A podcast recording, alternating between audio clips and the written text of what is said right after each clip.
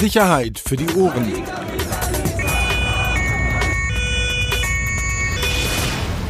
Der Podcast aus Berlin. Herzlich willkommen.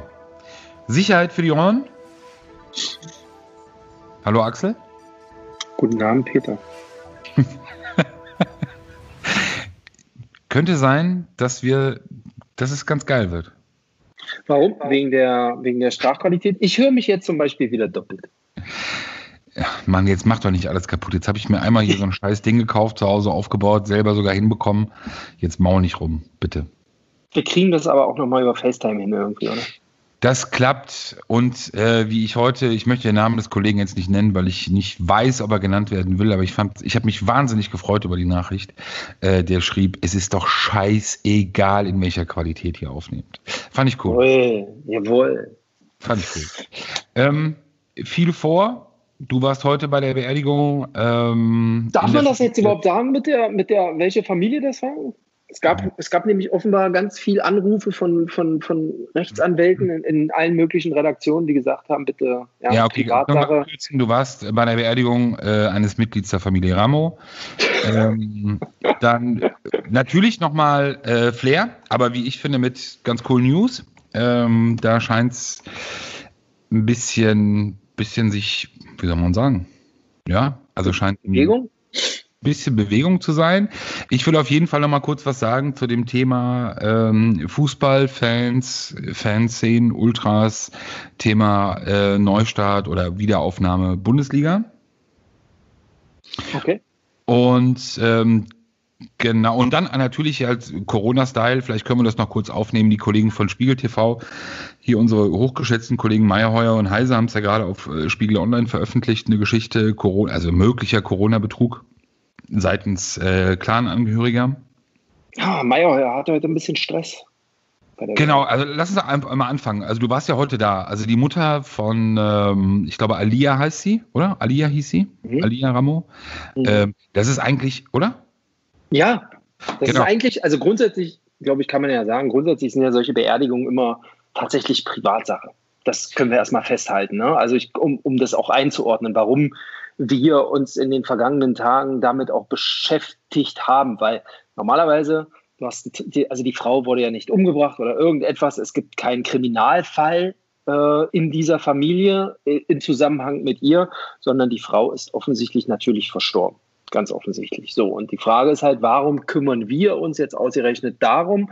Na klar, gibt es mehrere Gründe. Ähm, ich glaube, es ging ja in der vergangenen Woche los, dass ähm, es äh, der, der Frau auch gesundheitlich so weit schlecht ging, dass sie ins Krankenhaus musste und dass in diese, zu diesem Krankenhaus verschiedene Familienmitglieder hingerast sind und dabei den einen oder anderen Polizisten, ich sag mal so, beinahe überfahren hätten. Genau. Damit ging es ja los. Ähm, es gab dann tatsächlich ein bisschen so ein Hickhack ähm, und das war für uns, also es war tatsächlich für uns mega peinlich, kann man nicht anders sagen. Wir hatten, ähm, ähm, ich glaube, wir hatten es vermeldet, dass die, die, die Frau schon gestorben ist, was dann nicht stimmte, ähm, wa- was tatsächlich eher auch an der diffusen, es soll jetzt keine Entschuldigung sein, ich habe den Beitrag auch nicht gemacht, aber äh, ich weiß, dass es an der dass es auch innerhalb der Polizei unterschiedliche ähm, ähm, Aussagen dazu gab, ob, die da, ob, ob diese Frau jetzt verstorben ist im Krankenhaus oder eben nicht. Ähm, und äh, wir offensichtlich mit jemandem gesprochen hatte, der gesagt hat, ja, das ist so. Das war dann aber nicht so. Das war dann erst ein paar Tage später. Es gab dann immer wieder eine Berichterstattung, auch bei uns, nämlich Einen Tag, Ähm, genau, einen Tag später. Also fast genau. 24 Stunden später am, am nächsten Morgen. Richtig, und es gab dann auch dazu einen etwas größeren Auflauf ähm, in dem Haus der Familie. Ich glaube, da hatte ich dir auch so ein kurzes, ähm, ja, wie nennt man es, Augenzeugenvideo, ist ja Quatsch, aber so ein kurzes WhatsApp-Video geschickt. Da hatte jemand aus dem fahrenden Bus das aufgenommen. Da war schon ein bisschen was los. Jetzt muss man sagen, warum kümmert sich die Polizei darum? Klar, es ist eine bekannte ähm, Großfamilie, die mit mehreren, äh, von Goldmünze bis du weißt es tausendmal besser als ich, äh, immer wieder in die Schlagzeilen geraten ist. Ähm, die würde sich wahrscheinlich auch so drum kümmern, aber es kommt, und das spielte heute natürlich auch nochmal eine Rolle, es kommt das Infektionsschutzgesetz dazu. Das heißt, die Beamten müssen halt gucken zurzeit, wer steht wie nah mit wem beieinander. Und wenn sich da eine Gruppe von 30, 40 Leuten oder auch nur 10 oder 5 oder 3 zusammentut und zu dicht steht, dann greifen die eben ein. Und dazu gab es eben größeren äh, Einsatz in der vergangenen Woche schon am Haus der Familie und heute dann die Beerdigung. Genau, da will ich einmal kurz sagen, also das, das hat ja letzte Woche, du hast es gesagt, hat es ja angefangen, ähm, als, als die Frau ähm, bewusstlos äh, in, in ihrer Wohnung aufgefunden wurde ähm, und dann ins Krankenhaus gebracht wurde und dann eben, du hast es beschrieben, sehr viele Familienangehörige querfeldein aus der Stadt äh, zu dem Krankenhaus fahren wollten, durch 30er-Zonen mit 80, 90, 100 km/h, Polizisten fast umgefahren. Das ist ja der, also das sind ja die beiden einzigen Gründe, warum das überhaupt natürlich auch berichterstattenswert ist, beziehungsweise warum es Thema ist. Äh, zum einen eben die Aktion äh, letzte Woche, die man menschlich, sage ich ganz offen und ehrlich, und deshalb ist es echt auch ein Stück weit ähm, echt unangenehm irgendwie auch, dieses, dieses Thema, sage ich dir ganz ehrlich, ähm, menschlich nachvollziehbar, aber es ist halt eben trotzdem nicht erlaubt. So, sowohl das, was letzte Woche passiert ist, als auch das, was heute am Friedhof passiert ist. Ähm, und natürlich kann berechtigterweise auch die Frage kommen, ey Leute, was wollt ihr eigentlich da oder was, was, was, was soll das oder was macht ja, ihr da? Ja. Aber man muss ja dazu sagen, es war ja auch in den letzten Tagen, gab es ja schon Theater. Es gab, du hast das Grundstück ja angesprochen. Es geht um das Grundstück des, des äh, ältesten Sohnes äh, der verstorbenen Frau von Isa Ramo, über den wir in den letzten Wochen und Monaten auch viel berichtet haben, äh, in Buko. Eine Villa, auch Berichterstattung in den letzten Wochen, weil die Villa ähm, laut Landgerichtsentscheidung enteignet wird, äh, sich dort eben sehr, sehr viele Familienangehörige getroffen haben und man muss es einfach so klar und so plump sagen, es ist halt einfach nicht erlaubt. Punkt. Und es geht einfach nicht. Ähm, Spezialkräfte der Polizei, des Landeskriminalamtes waren in den letzten Tagen unterwegs, haben immer wieder versucht, auch den Dialog mit der Familie zu suchen, weil sie eben natürlich auch wussten, dass da heute die Beerdigung stattfindet um irgendwie einen, einen, Ablauf hinzubekommen, der für alle irgendwie äh, natürlich gangbar ist oder wo man sagt, okay, da kann man mit leben. Aber das sind halt, halt die Gründe, da muss man halt ganz ehrlich sagen, es sind momentan eben aufgrund des Infektionsschutzgesetzes Beerdigungen äh, mit maximal 20 Leuten gestattet. Und wenn dann eine Beerdigung stattfinden soll und da stehen 80, 90, 100 Leute, dann geht es nicht. Punkt. Ja, jedes Mitgefühl, aber es geht einfach nicht. Aber es gab ja einen Deal, also ähm, wo ich heute Morgen nicht war. Ähm, es gab die rituelle Waschung in der Schehidlik-Moschee. Ich glaube, die war um neun. Ähm, in Kreuzberg am Columbia-Damm. da war die Polizei, also man muss erstmal grundsätzlich, äh, sonst Beerdigung, die letzte Beerdigung, glaube ich, die auf, äh, in diesem, auf diesem Friedhof stattgefunden hat, war die von Nidal Rabi, unserem Intensivstraftäter, du erinnerst dich? also die, die letzte größere. Die letzte größere, klar. Die letzte größere aus unserer Sicht. Wie gesagt, es hat ja immer, und ich glaube, das verkennen viele auch, es hat ja einen Grund, warum wir da hingehen. Und heute war es tatsächlich, weil, also wir wussten halt im Vorfeld, es wird halt einen großen, wirklich einen sehr, sehr großen Polizeieinsatz geben. Das heißt, die werden Straßen dicht machen. Sachsendamm ist jetzt keine kleine Straße, ist eine Autobahnabfahrt, auch mit ähm, den dicht zu machen und den Verkehr umzuleiten, bedeutet ein bisschen was. Wir hatten einen Helikopter in der Luft, wir hatten gestern, ich habe nochmal nachgefragt, neun Einsatzhundertschaften, ähm, die ähm, geholt werden sollten zu heute. Wir hatten eine eigene Bearbeitungsstraße. Die Pressestelle hat sich angekündigt mit einem eigenen Infomobil. So, ansonsten, wenn Menschen trauern, trauern sie, okay, das, wie gesagt, respektiere ich auch. Da, da, da gehen wir auch wirklich wann, wann überhaupt hin. Also immer nur, wenn es wirklich in, in irgendeiner Weise in Zusammenhang mit einem Kriminalfall ist. Und der war heute in dem Sinne nicht, aber es war halt ein riesiger Polizeieinsatz. Und das war auch der Grund, warum ich eben dann da war und mir das angeguckt habe, weil ich halt wissen wollte, wie funktioniert das, weil ich zum Beispiel bei Nidai Rabi eben nicht da war. Ähm, deswegen habe ich es mir halt angeguckt, ähm, wo ich im Urlaub bin, aber das wollte ich sehen, wie es funktioniert. Und es war schon ganz interessant gemacht. Also der Deal war offensichtlich, dass insgesamt ähm, 60 Personen auf diesen Friedhof durften und jeweils aber nur in 20er Gruppen.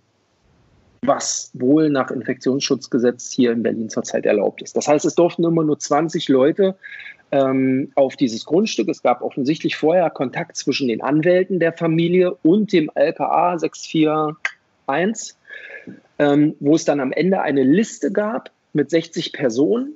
Und diese 60 Personen durften heute auf diesen Friedhof. Aber wie gesagt, nicht als Gruppe von 60, sondern jeweils in 20er Gruppen.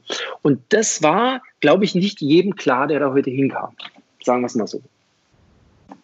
Also ich war ja nicht vor Ort, deshalb ist alles, was ich jetzt sage, natürlich auch ähm, Mutmaßerei und ich will es auch gar nicht machen, weil eigentlich auch der Anlass da ähm, gar nicht, gar nicht das, das irgendwie auch berechtigt. Aber wie gesagt, ich glaube, die Familie ist gut strukturiert, auch die Leute, die da vor Ort sind. Äh, normalerweise wird man miteinander kommunizieren, man hört aufeinander ähm, was man ja sonst in anderen Fällen ja auch unter Beweis stellt. Das heißt, ähm, wäre es ja, glaube ich, schon dann recht einfach gewesen, eben auch aufeinander zu hören, beziehungsweise dann, wenn die Polizei eben auch das erste Mal sagt, Leute, tut uns leid, ähm, ob des Anlasses, äh, äh, wegen dem ihr hier seid, aber im Endeffekt, es geht einfach nicht, ähm, dann, dann bitte müsst ihr dann auch die Örtlichkeit verlassen. Ähm, wie gesagt, ich es war, pass auf, es war in, insofern nur ein bisschen komisch, dass, also es kam ähm, vom S-Bahnhof immer eine ziemlich, äh, äh, am Anfang gleich ein, eine ziemlich große Masse, die eben nicht mit Fahrzeugen und so weiter kam.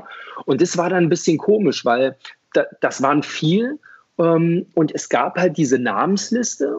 Und dann war aber, und dann gab es dreimal die Aufforderung der Polizei über Lautsprecherwagen, also gehen Sie bitte auseinander, wer nicht auf dieser Liste steht, ähm, hat hier nichts zu suchen, äh, äh, gehen Sie bitte. Aber das löste sich überhaupt nicht auf, weil auch den Polizisten dann gar nicht mehr so richtig klar war, wer von denen, die jetzt noch hier bleiben, sind denn eigentlich die anderen 40, die jetzt noch auf den Friedhof dürfen und wer nicht. Also äh, das hat dann am Ende, ähm, haben dann tatsächlich die Beamten vom 641, also von, von denen, die sich mit arabischen Großfamilien beschäftigen, die haben das dann übernommen. Die hatten auch diese Liste in der Hand und haben das abgestrichen, so wie man das kennt. Aber das fand ich ein bisschen komisch gelöst. Ähm, am Ende es gab ja zum Schluss auch eine Pressemitteilung. Ähm, Sie haben auch selber gesagt, das war alles ein kooperatives Verhalten. Kann ich auch absolut nachvollziehen, war es auch. Also es war, ich hatte zu keinem Zeitpunkt da das Gefühl, dass es jetzt irgendwie eskaliert. Klar, immer wieder Sprüche, klar, auch immer wieder gegen Kameraleute und so, aber alles noch im Rahmen. Also das habe ich auch schon viel, viel schlimmer bei solchen Veranstaltungen erlebt. Ähm, und äh, also wie gesagt, es gab, glaube ich, einen Vorfall, dass eine Kollegin von uns, ähm, beziehungsweise ein Kameramann von RTL, bespuckt wurde, ähm, direkt am Friedhofseingang. Das war war es dann aber schon. Ich glaube, dann haben noch welche zwei versucht, irgendwie über die Autobahn an den Polizeiabsperrungen vorbei ähm, zu diesem Friedhof zu gelangen. Ich glaube, die haben auch nochmal ein Strafverfahren bekommen. Und dann gab es bei der Waschung an der Schädlig-Moschee auch nochmal ein Strafverfahren, weil irgendwie fünf Leute zusammenstanden oder zu, zusammenkamen. Ich weiß nicht mehr genau, aber das war es im Prinzip. Ja, also das war, das war das, was an Straftaten an diesem Tag da passiert ist. Und weiß nicht, es war keine, also ich bin auch relativ früh wieder abgehauen, also es war jetzt kein, keine Sache, wo du merkst, es gleich eskaliert. Wie gesagt, es gab eine kurze Situation da nach der Spuckerei, als derjenige, der gespuckt hat, dann auch von den Beamten nicht nur festgestellt wurde, sondern auch dann zur Identitätsfeststellung mit in den, in den Wagen musste und dann kurzzeitig festgenommen wurde dafür. Ähm, da wurde auch noch versucht zu vermitteln von Familienmitgliedern. Also da hat äh, jemand dann auch gesagt, ja, bei der Kollegin, also der will sich jetzt entschuldigen, der ist heute irgendwie nicht gut drauf und psychisch auch ein bisschen angeknackst und würdest du das annehmen? Ähm, in der Pressemitteilung der Polizei steht allerdings nur was von einer Anzeige wegen Beleidigung drin. Ähm, jetzt dachte ich immer, Anspucken sei Körperverletzung. Das war das Einzige, wo ich noch so ein bisschen gerätselt habe. Aber ja, okay. Kann ja, kann ja bei dir vielleicht sein, Körperverletzung. Also ich, ganz ehrlich, nee, gesagt, aber Anspucken in Corona-Zeiten ist eine Körperverletzung. Ich, auch ohne Corona-Zeiten ist das meiner Ansicht nach eine Körperverletzung. Und hier ähm, ist die Anzeige wegen Beleidigung durchgegangen. Das stimmt, okay. Corona-Zeiten hast völlig recht, habe ich gerade nicht dran gedacht, hast du völlig recht. Ähm, aber wie gesagt, nur aus der Ferne einmal, äh, muss ich ehrlich sagen, ist das, ich habe gestern mit einem ähm, Beamten telefoniert, der auch an der, an der Vorbereitung dieses Einsatzes heute beteiligt war. Da war schon wirklich eine, eine massiv, also wirklich eine große Nervosität, weil absolut ja. völlig nachvollziehbar und auch, auch menschlich. Ähm, es geht um den, um den Tod eines, eines geliebten Menschen. Ähm, jeder weiß, in welcher Ausnahmesituation man sich dann auch da befindet. Und dann in dem Wissen, Äh, auch erstmal völlig egal, warum das dann so stattfindet, aber in dem Wissen viel Polizei, dann auch viel Presse. Also da sind die Zündschnuren ja dann auch nochmal deutlich kürzer und ähm, wie gesagt, viele Unwägbarkeiten für die Polizei, Ungenauigkeiten, wie viele Menschen dann wirklich kommen werden. Und auch hier äh, bei uns in dem Podcast haben wir die Polizei, Berliner Polizei in den letzten Wochen ja auch äh, häufiger mal kritisiert. Ich finde, wie gesagt, rein aus der Ferne, aus der Distanz, ich war nicht da, aber kann ich nur sagen, ey, wirklich Respekt, dieses Ding so gemacht zu haben und so durchgezogen zu haben. Natürlich muss man sich immer dann die Fragen oder Vorwürfe gefallen lassen, die Antwort kann ich nicht geben oder ich, ich kann nicht sagen, ob das dann berechtigt ist oder nicht. Ob das sozusagen eine Behandlung war, teilweise, die dann auch wirklich ähm, für alle anderen gelten würde oder ob man möglicherweise hier mehr Rücksicht genommen hat in manchen Situationen, ist aus meiner Sicht dann auch ein Stück weit müßig. Ähm, alle Experten des LKAs waren heute vor Ort äh, und haben die Lage, glaube ich, genau so eben auch eingeschätzt und wussten auch genau so zu reagieren, dass es dann auch hoffentlich für die Angehörigen, und das muss man ja, das darf man auch nicht vergessen, dann trotzdem irgendwie auch eine, eine würdige äh, Beerdigung bzw. Abschiedszeremonie war. Ja, das, ich wie gesagt, ich war nicht bis zum Ende da, aber ich denke, äh, wie gesagt, ein bisschen Kuddelmuddel am Anfang bei, den, bei, bei, bei dem bei der großen schwarzen Menge, die dann da kam und dann in der Sonne stand. Wir dürfen nicht vergessen, es ist auch Ramadan. Das heißt, es gab, es gibt jetzt nicht so viel zu essen in der Zeit. Ähm, ich glaube, das wurde ja in den vergangenen Tagen auch äh, von der Polizei immer wieder angesprochen, dass man das auch eben mit berücksichtigt und äh, dass das sicherlich auch nochmal irgendwie eine Rolle mitspielte heute.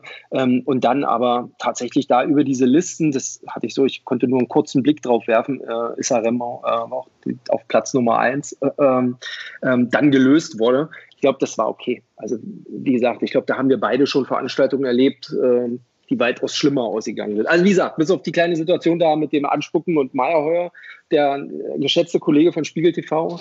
Aber das war jetzt auch nicht wirklich körperlich. Das war eher, wie gesagt, so ein ähm, äh, so, ein, so, ja, so eine Gruppe glaub, aus, aus, aus oh, keine Ahnung, in Jogginghosen, da bin ich ja sowieso immer dann leicht irritiert. Vielleicht entspricht das auch nur meinen Vorstellungen, aber ich würde halt äh, zu einer Beerdigung nie irgendwie in, in, in, in schwarzen Joggingklamotten gehen, ja, oder in blauen oder was weiß ich, fand es ein bisschen merkwürdig. Ähm, aber da kocht es kurz ein bisschen hoch, aber dann.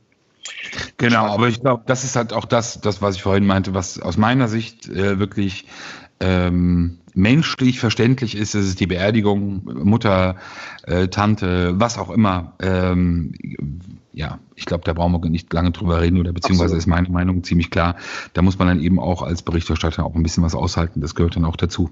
Einer der Trauergäste, Karim Ramo, wie gesagt, Kollegen äh, von Spiegel TV haben den, äh, den Fall eben online gegeben oder beziehungsweise online gestellt ähm, bei Spiegel. Spiegel Online gibt es ja nicht mehr. Ähm, und zwar, natürlich, wir hatten das ja auch schon vor ein paar Wochen, ist ja jetzt auch kein Geheimnis, beziehungsweise war klar und absehbar und wird auch noch sehr, sehr, sehr, sehr viele andere weitere Fälle nach sich ziehen. Das ist jetzt der erste Fall, den, den die Kollegen beschrieben haben. Karim Ramo, Betreiber Karim, auch. Wie heißt der mit vorne? Karim, Karim, Ramo? Karim Ramo. Ah ja, Platz 8 der Liste heute, die äh, zur Trauerfeier kommen durften.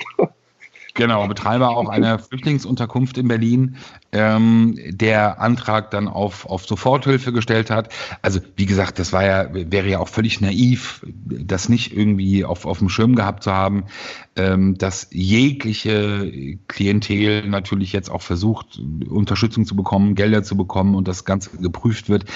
Was ich aber das Allergeilste finde, und das finde ich auch unabhängig jetzt von der Geschichte, ich finde es einfach wirklich die viel, viel geilere Nachricht und die viel auch entscheidendere Nachricht und auch die Geschichte jetzt mit Karim Ramo, der äh, bei dem geprüft wird, ob er wirklich ähm, nachweislich beziehungsweise bedürftig ist und auch berechtigterweise diese finanzielle Unterstützung beantragen konnte.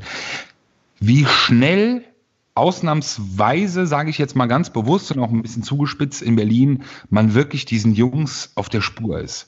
Also es war ja klar, in dem Moment, als, als, als verkündet wurde, wie das Prozedere ist, wie das Geld hier beantragt werden kann und in welcher Zügigkeit das Geld ausgezahlt werden kann, musste ich ja wirklich so ein bisschen an 2015 zurückdenken, Thema Flüchtlingskrise. Viele Geschichten, manche, die wir hier auch in, in, in unserem Podcast beschrieben haben, äh, Kriminelle, die sich als, äh, als Übersetzer angeboten haben, wo keine Führungszeugnisse äh, überprüft wurden. die dann versucht haben, irgendwelche Geldsaves oder Dokumentensaves äh, zu knacken. Ähm, also alle möglichen Arten von, von äh, Betrug, die natürlich stattgefunden haben. Und warum sollte das jetzt nicht auch passieren? So. Aber ich finde es geil, ich finde es cool, muss ich ehrlich sagen. Respekt sowohl an Staatsanwaltschaft auch, äh, und auch vor allem an, ans LKA. Gerade in Corona-Zeiten und äh, Homeoffice, äh, den es ja auch oder gerade bei der Staatsanwaltschaft ja auch gibt, ähm, da jetzt so schnell dran zu sein und, und sofort diese Zeichen zu setzen, finde ich super, finde ich mega. Richtig geil. Ja, hatten wir in dieser Woche auch, äh, nee, war das in der vergangenen, ja, in der vergangenen Woche ja auch eine, schon eine Pressekonferenz zu. Ne? Ähm, da ging es aber nicht nur um die Fälle ähm, von Clans, sondern allgemein, wer hier wie abzockt oder abgezockt hat, wem man bisher auf die Schliche gekommen ist. Und das geht ja wirklich bis zu irgendwelchen Influencern, Instagram-Influencern, die sagen, ich brauche ich brauch die Kohle. Ne? Klar, genau. Also deshalb, also nochmal auch da, also natürlich nicht nur, nicht nur Clans oder Clans, äh, Clan-Angehörige, sondern natürlich querfeld ein. Aber das ist ja so wie immer. Also da, wo der, der Betrug lockt, beziehungsweise die Möglichkeiten groß scheinen, ähm, sind natürlich dann auch, auch die Begehrlichkeiten da. Aber ist doch völlig, also natürlich quer jeglicher Couleur oder quer jeglicher Szene. Aber wie gesagt, das war der erste konkrete Fall, den die Kollegen heute hatten oder äh, kurz vorgetragen haben. Ich glaube, da kommen aber noch sehr, sehr viel spannender. Glaube ich auch. Ähm, ich habe es gerade nochmal äh, geguckt. Seit 1. April 100 Betrugsfälle, Gesamtschaden 700.000 Euro. Wahnsinn. Wären täglich mehr, sagt der Leiter. Ja, und wie gesagt, das in der kurzen Zeit. Abteilung. Ja, absolut. Also äh, auch, ich gebe dir vollkommen recht, wir sind ja ein richtiger Schmusebeitrag hier. Richtiger Schmuse-Podcast, ey. Nee, aber jetzt mal im Ernst, guck mal, das größte Problem ist doch, worüber wir uns immer echauffiert haben und, und jeder, ob das Polizeireporter ist oder ob das Sicherheitsjournalist ist oder wie er sich im Endeffekt auch schimpft, das größte Problem ähm, nehmen wir jetzt mal Zusammenarbeit, Mitarbeit unter Behörden. Otto Normalverbraucher, wir haben das ja auch schon ein paar Mal gesagt, aber Otto Normalverbraucher denkt sich doch einfach, natürlich Ordnungsämter reden mit Strafverfolgungsbehörden oder das Finanzamt redet mit dem oder die sprechen sich untereinander ab. Nee, Pustekuchen, genau das Gegenteil. Normalerweise redet keiner mit keinem. Keiner mit keinem, alle arbeiten parallel und es gibt keine Kommunikation untereinander. Das ist eigentlich die Regel. Ein bisschen zugespitzt, aber es ist so. Ähm, und das ist für mich halt eben ein Beispiel, dass es wirklich auch anders laufen kann, beziehungsweise dass man eben auch gesagt hat, wahrscheinlich prophylaktisch, okay Leute, wenn wir dieses Prozedere machen, um den Leuten auch zu helfen, was ja auch gut war und was auch richtig ist, also den wirklich Bedürftigen, dann lasst uns aber wirklich von Anfang an draufschauen und auch wirklich einen Finger drauf haben. Und das ist aber halt eben nur möglich, wenn nicht nur Menschen miteinander sprechen, sondern auch unterschiedliche Behörden miteinander sprechen und auch vor allem miteinander arbeiten. Was man auch nicht vergessen darf, was einfach per se auch schon schwierig ist. Also ich würde ja als erstes googeln, ne? Also wenn ich da so, wenn ich da so, einen, Namen, wenn ich da so einen Namen habe und dann was übrig wird, erstmal gucken. Weißt du? Ja, aber vielleicht hören die auch hier rein. Vielleicht, vielleicht ja. Zuhörer. Ja, so. Man weiß es nicht. So, äh, Rapcheck, äh, Rapchow, ihr könnt ab jetzt wieder mitschneiden. Herr Rosberg kommt schon wieder mit irgendwas um die Ecke. Nein, ganz, ganz, ganz nüchtern. Ganz sachlich und nüchtern, ja, wie, wie, wie sonst auch, ne? Ja, wie immer, gehört einfach dazu. Ja, Nein, wir haben ja wir haben immerhin mal eine, fast eine ganze Folge darüber gemacht, über das Thema. Und das, glaube ich, sollten wir auch wirklich genauso behandeln, auch ernst behandeln. Es waren massive Drohungen, ähm, die der Sprechgesangskünstler äh, Flair alias äh, Patrick Losensky. Du sagst das schon immer so despektierlich. Sprechgesangskünstler. Ja. Ähm, Rapper Flair, das kann man jetzt auch mal deutlich einmal sagen. Genau, du hast es ja dann auch beschrieben in dieser Überschrift für diesen Podcast. Ich glaube, letzte oder vorletzte Folge. Hells Angels bedrohen Flair. Also ganz ehrlich, es war massiv. Er hat äh, Gefährdenansprachen bekommen. Nein, und ich wiederhole es hier nochmal, auch wenn er mehrfach äh, fälschlicherweise äh, das Gegenteil behauptet hat und gelogen hat. Wir haben nie behauptet, und ich habe nie behauptet, dass er in diesem Zusammenhang mit der Polizei zusammengearbeitet hat. Aber es gab Gefährdetenansprachen. Er hat selber ähm, oder beziehungsweise es ist ein Telefonat, ein Mitschnitt aufgetaucht, ähm, in dem er mit einem LKA-Beamten spricht, ähm, aus dem über dich, aus dem bekannt wurde. Ja, komm, vergiss es. Aus dem bekannt wurde eben, dass der Beamte ihn halt eben auch darüber aufklärt, dass die Gefahrensituation sich nochmal geändert hat. Und da muss man dazu sagen, also es gab halt Drohungen, es gab verbale Drohungen, es gab äh, Konterfeis, auf die geschossen wurde, Fotos, auf die geschossen wurde. Ähm, aber schon Ja, also von der Vehemenz her massiv. Flair hat sich dann ein Stück weit aus der Öffentlichkeit zurückgezogen. Er hat, war ja dann zwar sichtbar, aber ist deutlich anders aufgetreten, deutlich auch zurückhaltender. Und das hat offenbar einen Grund. Ähm, und wie ich gehört habe, ist es ähm, offenbar so, dass Flair sich mit den äh, Hells Angels geeinigt hat.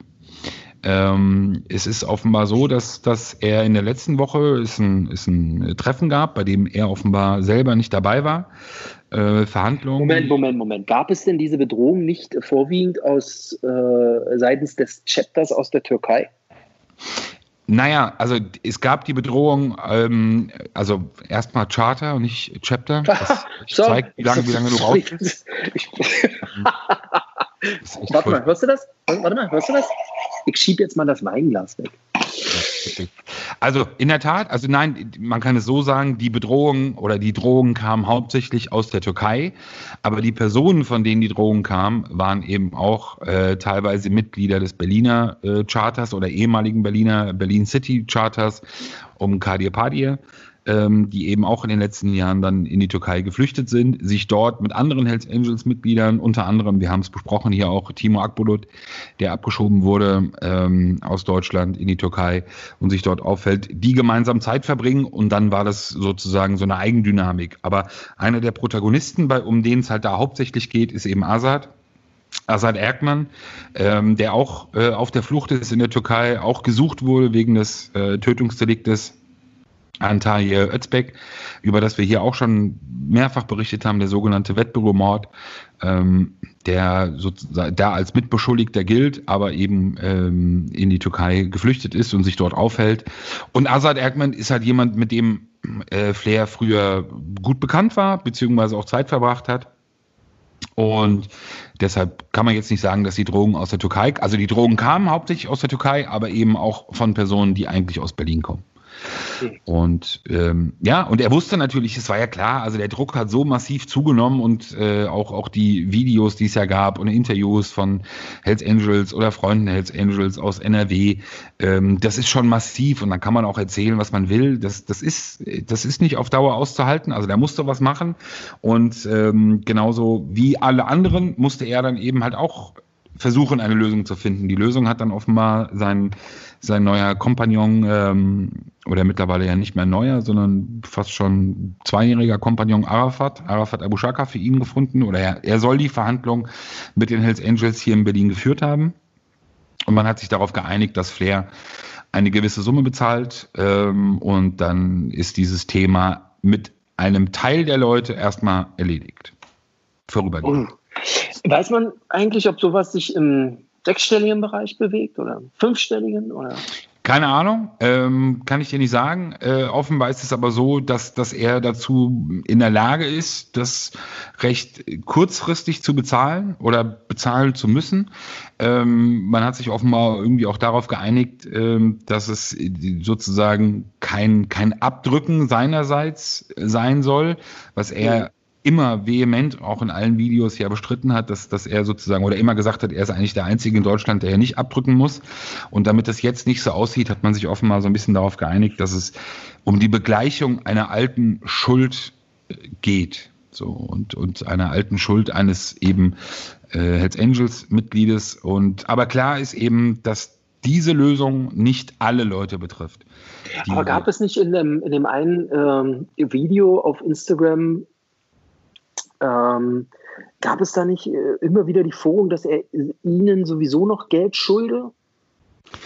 Hat nicht ja, gut, das, da, da, da müssen wir, halt, gesagt, da müssen wir jetzt wieder wirklich juristisch sehr vorsichtig sein, weil es gibt sehr viele Menschen, die sagen, dass sie von ihm Geld fordern, beziehungsweise von ihm Geld bekommen. Ähm, aber da, wie gesagt. Ja, ich will ja auch gar nicht sagen, ob das stimmt. Ich sage nur, ich glaube, ich hätte sowas in dem Live-Video bei Akpolut gehört, der gesagt hat, hier abgezogen und hier und das. Ich glaube, ich kann mich dunkel daran erinnern. Genau, also der, der Vorwurf, den Vorwurf gibt es ja schon lange. Also dass, dass sozusagen die Rot-Weißen, äh, Flair hat ja damals, ich glaube, einige werden es damals gesehen haben oder gekannt haben, einen Auftritt bei Stefan Raab gehabt, wo er ein T-Shirt anhatte, äh, ein Support-T-Shirt für, für 81, genau, für die Hells Angels. Ähm, da war das noch nicht so ein großes Thema, da haben die Leute das nicht so gerafft, da ist es auch nicht so wirklich sofort ins Auge gefallen. Aber ähm, er hatte ja eine Zeit lang mit, mit ihnen wirklich zu tun, dann kam es eben zum Streit, zu einer Auseinandersetzung und wie so oft im Leben, ja, natürlich behauptet dann der eine, es ist noch irgendwie Geld zu fließen. Ja, ob es jetzt wirklich eine Forderung gab, äh, welche Leistungen dann wirklich durchgeführt wurden oder nicht, ähm, ist schwer zu sagen. Jedenfalls hat man sich geeinigt. Für ihn, glaube ich, deutlich besser. Ähm, und wahrscheinlich wird sich das Ganze dann auch wieder etwas abgekühlt haben. Was ist eigentlich aus dem Führerschein geworden? Wiedervorlage 2022. Nee, kurze Zeit. Okay. Gut. Lass uns doch mal kurz einmal, wenn du nichts mehr hast, ich will nur kurz eine Sache, wir werden... Ich habe Urlaub, ich bin, ich bin eigentlich hier, weiß gar nicht, dass ich überhaupt äh, was erzählen kann, ist schon... Genau, das ist ja auch toll, ist löblich, ist klasse von dir. Ähm, aber das ist für mich eine Herzensangelegenheit und wir haben... Schmuse-Podcast auch geschafft, hier ähm, auch ein bisschen bei uns zu etablieren. Ähm, es gibt genug Themen, gerade rund um Fußball, Einstellungen, Gerichtsverfahren, Sommermärchen in der Schweiz. Eine Riesenfarce, über die wir in, der, in den nächsten Ausgaben mal ausführlich sprechen werden. Ähm, immerhin haben wir oder beziehungsweise ich damals ja auch eine Menge darüber berichtet. Aber was mir noch mehr an Herzen liegt, ist wirklich diese elendige und gottverdammte Berichterstattung äh, in großen Teilen der deutschen Medien ähm, zum Thema Wiederbeginn Fußball-Bundesliga 9. Mai oder 16. Mai. Es kotzt mich wirklich an, muss ich mal ganz ehrlich sagen, egal wo du es liest und ich muss auch ganz ehrlich zugeben, mich kotzt es auch an, wenn ich es bei uns dann lese oder als ich es bei uns gelesen habe, aber genauso wie auch bei allen anderen, dass der Eindruck erweckt wird, ja, oh, eine große Unbekannte, wenn dann wirklich die Fußball-Bundesliga wieder starten sollte, wäre dann, ja, was machen denn die Ultras, was machen denn die Fanszenen, was passiert um die Stadien herum? Hier äh, auch wieder ähm, Herr Radek von der GdP, Bundesvize, der äh, dann auch mehrfach wieder betont hat, wie schwierig das hier auch sei und, und er kann nur appellieren, an die Fanszenen zu Hause zu bleiben. Und ich muss ehrlich, ganz ehrlich sagen, Leute, es es kotzt mich deshalb an, informiert euch einfach. Informiert euch. An die Journalisten, an die Kollegen, informiert euch, an die Funktionäre, an die GDP-Funktionäre, auch an alle anderen Funktionäre. Wirklich, informiert euch. Es gibt so bundesweit seit Wochen, seit Beginn der Corona-Szene, haben Ultraszenen in ganz Deutschland Fantastisches geleistet. Sie haben Nachbarschaftshilfe gemacht. Sie haben Unterstützungshilfe gemacht äh, für Krankenhauspersonal. Ähm, es gibt nicht einen einzigen ernstzunehmenden Aufruf, bei der Wiederaufnahme der Fußball-Bundesliga an die Stadien zu gehen. Hört auf, auch bitte davon, von den Ultraszenen oder von den Fanszenen zu sprechen. Es gibt die Fanszene nicht. Es ist so heterogen wie das Leben an sich. Und wenn irgendwelche Idioten oder irgendwelche Deppen vor einem Stadion stehen, ja, dann dann werden sie da stehen. Aber dann werden es mit Sicherheit, glaube ich, und würde ich, würde ich auch, wenn ich es noch machen würde, sehr viel drauf wetten, keine von organisierten äh, Ultra- oder anderen Fanszenen sein. Ähm, das ist echt, es kotzt mich an. Es kotzt mich wirklich wahnsinnig an, weil es einfach auch gerade in unserem Kollegenkreis immer wieder einfach nur zeigt, wie wirklich unfassbar schwach der Wissensstand ist. Der, der Doppelpass hat es am Sonntag ja mal geschafft, einen, einen Fanvertreter ähm, oder ein, ein Vertreter einer Fanvereinigung wenigstens telefonisch zuzuschalten ich glaube, für die auch das erste Mal. Äh, Pitt Gottschalk, äh, Sportchef bei, bei Sport 1, glaube ich, mittlerweile, der sich dafür auf Twitter auch noch gefeiert hat oder selbst gerühmt hat. Und es ist das Selbstverständlichste, dass man das macht. Und es zeigt einfach nur, wie gesagt, dass man von der Thematik einfach keine Ahnung hat. Und ähm, ich sage dir ganz ehrlich, aber das ist nur meine persönliche Meinung, der Fußball hat sich völlig, völlig kaputt gemacht, die Art und Weise, wie man jetzt damit umgeht, wie man jetzt den Leuten das verkauft, wie man jetzt versuchen will, auch wieder Fußball zu spielen, entgegen vieler Regeln und so tut, als ob man keine Sondergenehmigung hat. Ja, man kann es nur aufgrund einer Sondergenehmigung machen, beziehungsweise von vielen Sondergenehmigungen, ist für jemand wie mich, der wirklich viele Jahre und, und viele Jahrzehnte auch Fußball begeistert war, das Thema ist durch. Und ich glaube, dass es da vielen anderen genauso geht. Was heißt das Thema ist durch? Das Thema ist durch und ich glaube, das ist auch eine, eine, eine gesellschaftliche, man könnte schon fast schon sagen, ähm, dass wenn, wenn die Vereine das überleben werden, dann ist es, glaube ich, aus DFL oder aus DFB-Sicht wahrscheinlich sogar das Beste, was ihnen passieren konnte, weil es eine Art ich mag das Wort nicht, aber mir fällt jetzt kein anderes Wort ein. Es wird eine Art Auslese geben in den Fanszenen und ich glaube, dass sich viele wirklich fußballbegeisterte Menschen aus diesem, aus diesem Sport zurückziehen werden, noch mehr, als sie es eh schon tun in den letzten Jahren. Und es wird mehr und mehr zu dem Theaterpublikum werden, dass sich Leute wie Herr Seifert oder Herr Rummeniger, in München ähm, oder Herr Münzlaff in, in Leipzig einfach wünschen ähm, und dann auch am Ende bekommen werden. Aber sie werden dann auch, und das sollen sie nicht vergessen, aber auch eben nicht mehr diese Bilder bekommen, die sie sich auch wünschen und für die sie sich selbst feiern so gravierend ist, wird das. Definitiv bin ich völlig von überzeugt, weil, weil es einfach, ähm, äh, ja, der Mensch vergisst schnell und der Mensch äh, vergisst auch ähm, eigentlich gerne auch sofort. Ich glaube, das ist aber etwas so Nachhaltiges beziehungsweise so etwas Essentielles, ähm, dass, dass viele Zweifler, die vorher schon da, da waren und auch mit, mit ihrer Begeisterung gezweifelt haben, glaube ich, jetzt für sich ihren eigenen Sargnagel gefunden haben. Und wie gesagt, man darf ja nicht so tun, es haben sich vorher schon viele Leute von diesem Sport abgewendet. Es wird einfach nur einen Austausch geben. Ich will ja gar nicht sagen, dass, dass, es, dann, ähm, dass es dann weniger äh, Fans gibt oder weniger Zuschauer geben wird, aber es werden einfach andere sein. Und das, wofür man eben auch gerade vor allem die Bundesliga oder, oder deutsche Vereine halt auch feiert, also für die Art der Fankultur, die wird es, glaube ich, in der Art nicht geben. Aber das ist nur meine Einschätzung, aber meine Einschätzung ist eben auch, dass ähm, wie die Art der Berichterstattung gerade abläuft, mich echt anekelt, wie, wie, wie das Prozedere oder das Vorgehen vieler Funktionäre äh, passiert, mich wirklich anekelt. Und dieser Sport. Auch bei uns im Haus? Wie ist unser? Ich gucke ja, du weißt ja, ich gucke ja nicht in unsere Sportberichterstattung. Ja, ich, ich kann ja nicht sagen. Ich will jetzt gar nicht, ich, ich kann da jetzt gar nicht, will auch gar nicht drauf einsteigen, aber es ist natürlich, als verkündet wurde äh, von, von, von Söder und, und von Laschet, glaube ich, war es, dass Bundesligaspiele ähm, wieder äh, denkbar sind ab dem 9. Mai äh, am nächsten Tag eine Anzeige von Sky bei uns in der Zeitung geschaltet war, ja, die Bundesliga kommt wieder. Ähm, also viele haben uns ja vorgeworfen, es sei so eine Art konzernierte Aktion gewesen. Man hätte sich untereinander offenbar abgesprochen. Ich sage dir ganz ehrlich, als Zuschauer, ich fand die Aktion oder das Ganze, wie es abgelaufen ist, mehr als unglücklich.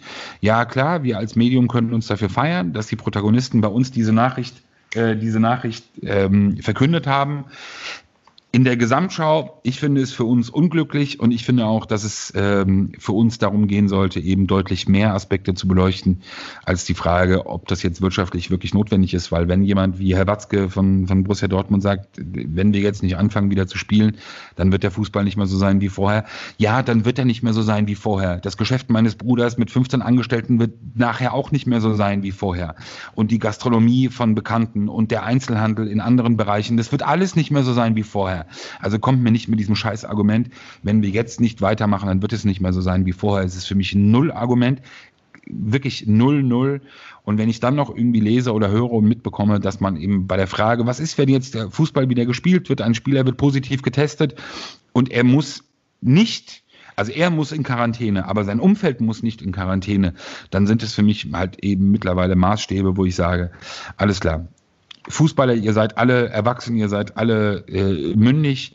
Ähm, jeder ist, jedem steht die Chance, auch frei zu sagen Nein. Äh, man kann kritisch sehen, wie aktuell, wie, wie, wie das politische Handling ist. Man kann kritisch sehen, wie die Kommunikation ist. Aber das ist für mich ein, ein Bereich, wo ich einfach sagen muss, es ekelt mich an. Harte Worte hier zum Abschluss. Ja, ist so. Ah, Wahnsinn. Das Einzige, wo ich mich diese Woche aufgeregt habe, das vielleicht noch. Ähm äh, offensichtlich gab es beim äh, in München beim beim Zivilgericht, glaube ich, war es, äh, am Landgericht äh, gab es eine Entscheidung, dass die, das wird die, passt jetzt gar nicht, aber das fand ich so unsäglich, dass die Münchner Feuerwehr ähm, weiterhin, also geklagt hatte, ein, ein Blaulichtreporter. Also hebt dir das auf, hebt dir das auf, das habe ich mir das, aufgeschrieben für die nächste Folge. Das ist ein super ist, Thema. Ja, ähm, ich glaube, ich würde dazu auch gerne jemanden von der Berliner Feuerwehr auch nochmal dazu holen. Absolut. Und wenn es nur mit denen das diskutieren. Ein super Thema, äh, was man gerne beim Lesen unterschätzt, beziehungsweise auch gar nicht, glaube ich, von der Tragweite her sofort ähm, genau. auch wirklich überreißen kann, wenn Aber, man halt nicht in der Thematik. Will man es jetzt nochmal einmal erzählen? Oder äh, nee. also zumindest nur die Klage. Also jetzt, also ein Freiberufler hat geklagt gegen die Feuerwehr in München, weil die Feuerwehr in München während ihrer Einsätze Fotos anfertigt und die zum Verkauf anbietet. So, Punkt. Ähm, und gerne dazu nächstes Mal mehr. Da gebe ich dir genau. vollkommen recht. Aber das hat mich diese Woche tatsächlich auch ein bisschen geärgert. Ähm, aber da würde ich gerne, wenn das machbar ist, ich muss mal ein bisschen rumfragen äh, bei der Behörde, dann würde ich gerne jemanden hier aus Berlin dazu nehmen von der Feuerwehr, weil das könnte ja auch für diese Behörde durchaus auch ein, eine Möglichkeit sein, in Zukunft da selber einfach in die Berichterstattung einzugreifen. Also so noch drüber hinaus von dem, was sie jetzt schon machen. Das finde ich spannend. Absolut, auch Thema Pressefreiheit beziehungsweise auch dann ähm, die, die beruflichen Auswirkungen für die Kollegen. Absolut, sollten wir machen. Ja. Okay, alles klar. Sie dann. Sehr schön, mein Lieber. Das war ein sehr, sehr sachlicher, abendlicher Podcast. Gar ja, nicht unsere Art. Sehr schmusig, schmusig auf allen Wegen. Ja, ja ich bin auch ein bisschen aufgeregt. Weißt du, ich habe ich hab dieses Mikro vor mir stehen, das, das macht mich so ein bisschen demütig. Das Neue. Aber ja, aber mir fällt gerade auf, äh, wir sind am 27. heute, wenn der Podcast morgen rausgeht, 28. Lass uns bitte versuchen, am 30. nochmal, und wenn es mit 10 Minuten ist, rauszukommen mit einem kleinen Ausblick auf den 1. Mai. Oh, der 1. Mai. Außergewöhnlich. Und wenn es nur 5 Minuten sind.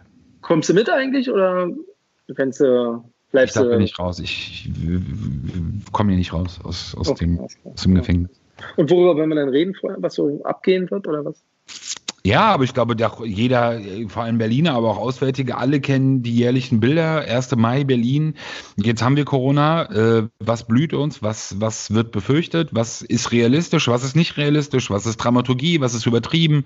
Äh, was könnte eintreten? Was glaubst du als, als Mega-Experte? Was glaube ich als Halotri, äh, als unprofessioneller, unseriöser? Ich glaube, das ist spannend. Okay. Nehmen wir mit. Ja? Machen wir. Gute Nacht. So. Und für die Zuhörer vielen Dank und schönen Tag. Grüße an alle. Ciao, ciao. Ciao. Sicherheit für die Ohren. Der Podcast aus Berlin.